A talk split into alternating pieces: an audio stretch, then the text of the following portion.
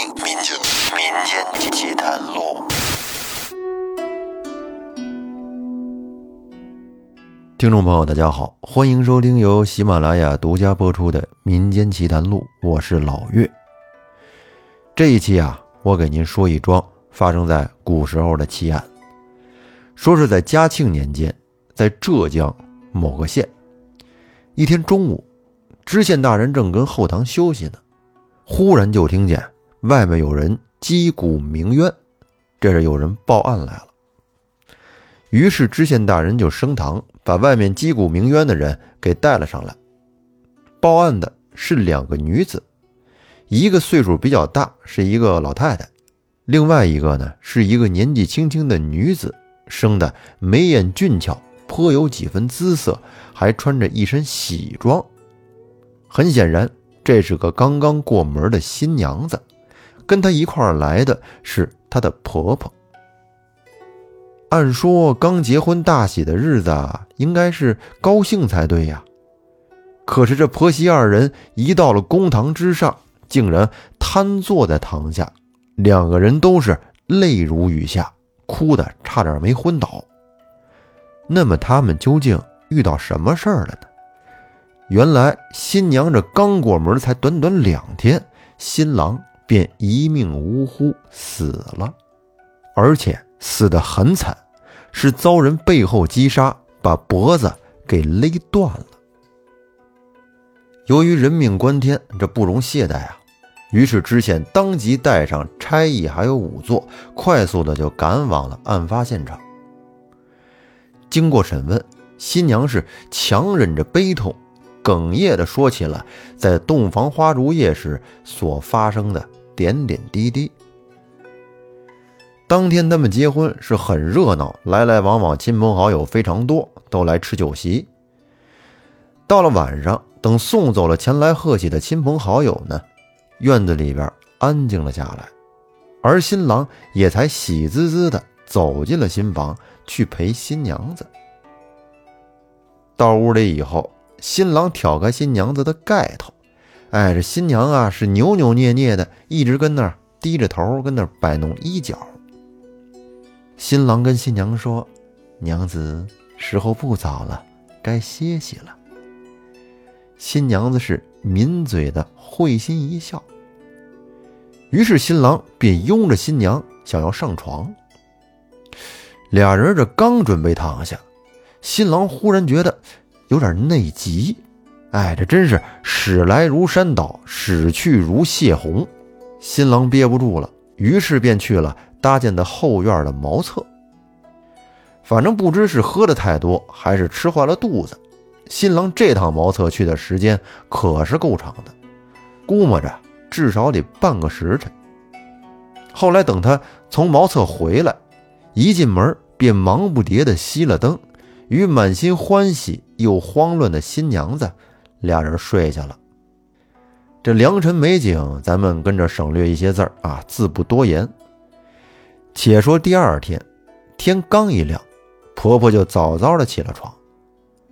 按照婚俗，新娘子过门之后三天内是不能烧火做饭的，这些差事都得暂由婆婆承担。婆婆到了他们这小两口的院里，只瞅见小夫妻的房门已经打开了，婆婆就琢磨：这俩人新婚起的也太早了。婆婆这正犯嘀咕呢，新娘从屋里出来了。娇羞的说：“新郎天不亮就醒了，而且出了门，并且他这一走，从早到晚这一天就再也没有露过面。家里人就这么焦急的等了他一天。到了第二天，婆媳二人觉得心里越来越不安了，不会出什么事儿了吧？于是便央求街坊邻居帮着一块找人。”可是谁成想，身边认识的人几乎翻遍了整座县城，亲朋好友家也全都去了，但是始终没有打听到新郎的半点消息。这就奇怪了，人呢？刚娶上新媳妇儿，这刚刚一宿，怎么就人间蒸发了一样，没影了呢？况且这新娘子长得也不丑啊。不但不丑，而且是相貌俊俏，性情温婉。新郎按说喜欢还来不及了，正常来说肯定不会离家出走的。正当众人跟着七嘴八舌胡乱猜疑的功夫，新娘也去了后院的茅厕。她在无意中就发现了堆积在院墙下的柴火垛，好像是有翻动过的痕迹。新娘觉得有点不对劲儿，于是便慢慢的靠近，找了一个树枝，把这柴火垛啊给挑开了。这一挑开，新娘顿时吓得是花容变色，失声大叫起来，说：“娘啊，娘啊，我找到了！”新郎是找到了，但是此时已经没气儿了。然后经过查看现场、验过尸身，知县又将婆媳及相关人等带回了县衙，细细审问。新娘说：“新郎去完茅厕回来，两个人就睡下了。约莫凌晨时分，窗外还黑着，新郎突然醒了，好像问他娘家送过多少嫁妆，有多少金银首饰，有没有什么值钱的物件呢？”新娘就琢磨，既然已经结为夫妻，也就没有必要隐瞒了。于是便把带过来多少嫁妆，有多少首饰，哎，都如数的告诉了新郎。然后新郎说他有早起的习惯，并嘱咐新娘再多睡一会儿，等做完早饭呢，进来叫他。您看这一结婚了之后呢，还知道疼妻子，看来是个好丈夫。新娘啊，心里边挺高兴，接着迷迷糊糊的睡过去了。此时，赵知县有追问，说：“你的陪嫁首饰还在不在呢？”新娘说：“没有了，一件都没剩。”听到这儿，赵知县已经猜出了个大概，他推演到说：“在这新婚夜，有贼趁乱潜入院中，想要顺手牵羊的偷些嫁妆，可是他正要动手。”却忽然听见新郎因为要上茅厕，走出了屋。慌乱之中呢，这个贼人就溜进茅厕躲了起来。可是没成想，新郎出屋也正是要上茅厕，结果俩人在茅厕里就对上了。还有一点基本能断定，新郎与贼人应该认识。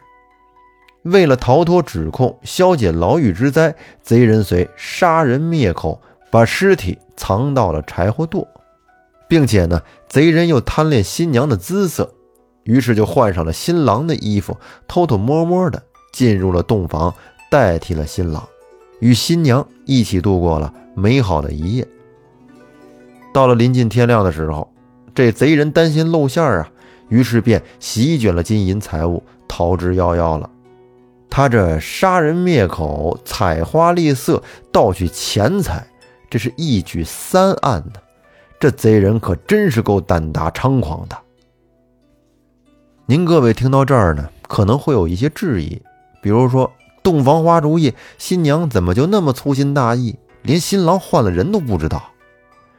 要说这事儿啊，说起来还真不算奇怪，因为在旧时婚制里，最重要的一条原则就是遵父母之命、媒妁之言，循六礼之序。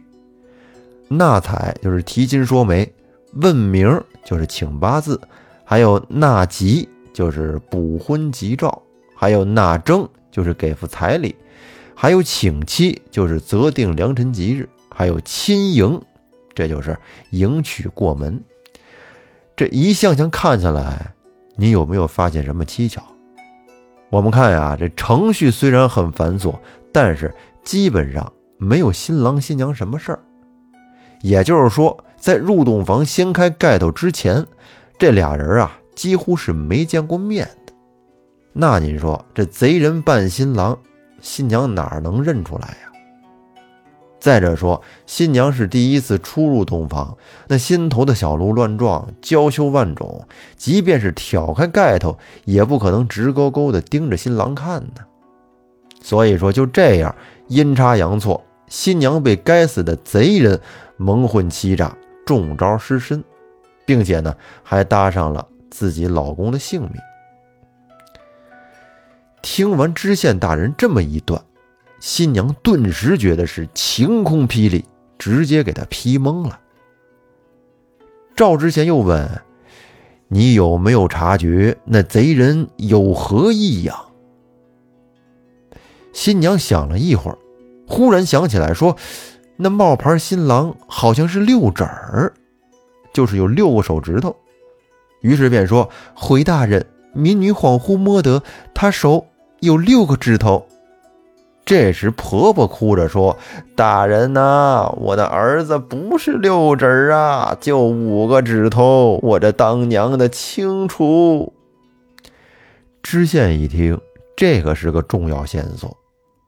于是呢，赵知县立马下令四门落锁，同时撤出捕快和差役，并且地毯式的全城搜捕手有六指者。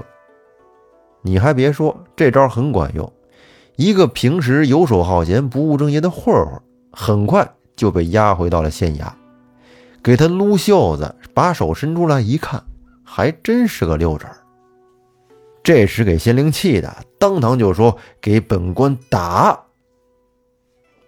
知县一声令下，众差役是一拥而上，把那混混摁倒了，然后扒掉了裤衩，露出了屁股，然后抡圆了大板子，是噼里啪啦的一顿猛拍呀，给那混混疼的是嗷嗷直叫，呲牙咧嘴的就全都了了。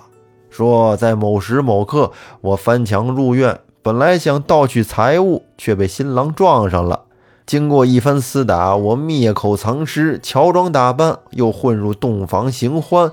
后来天光渐亮，我担心露馅儿，卷了财物，撒腿溜之大吉。好一个图财害命的淫贼！速速打入死牢，择日问斩。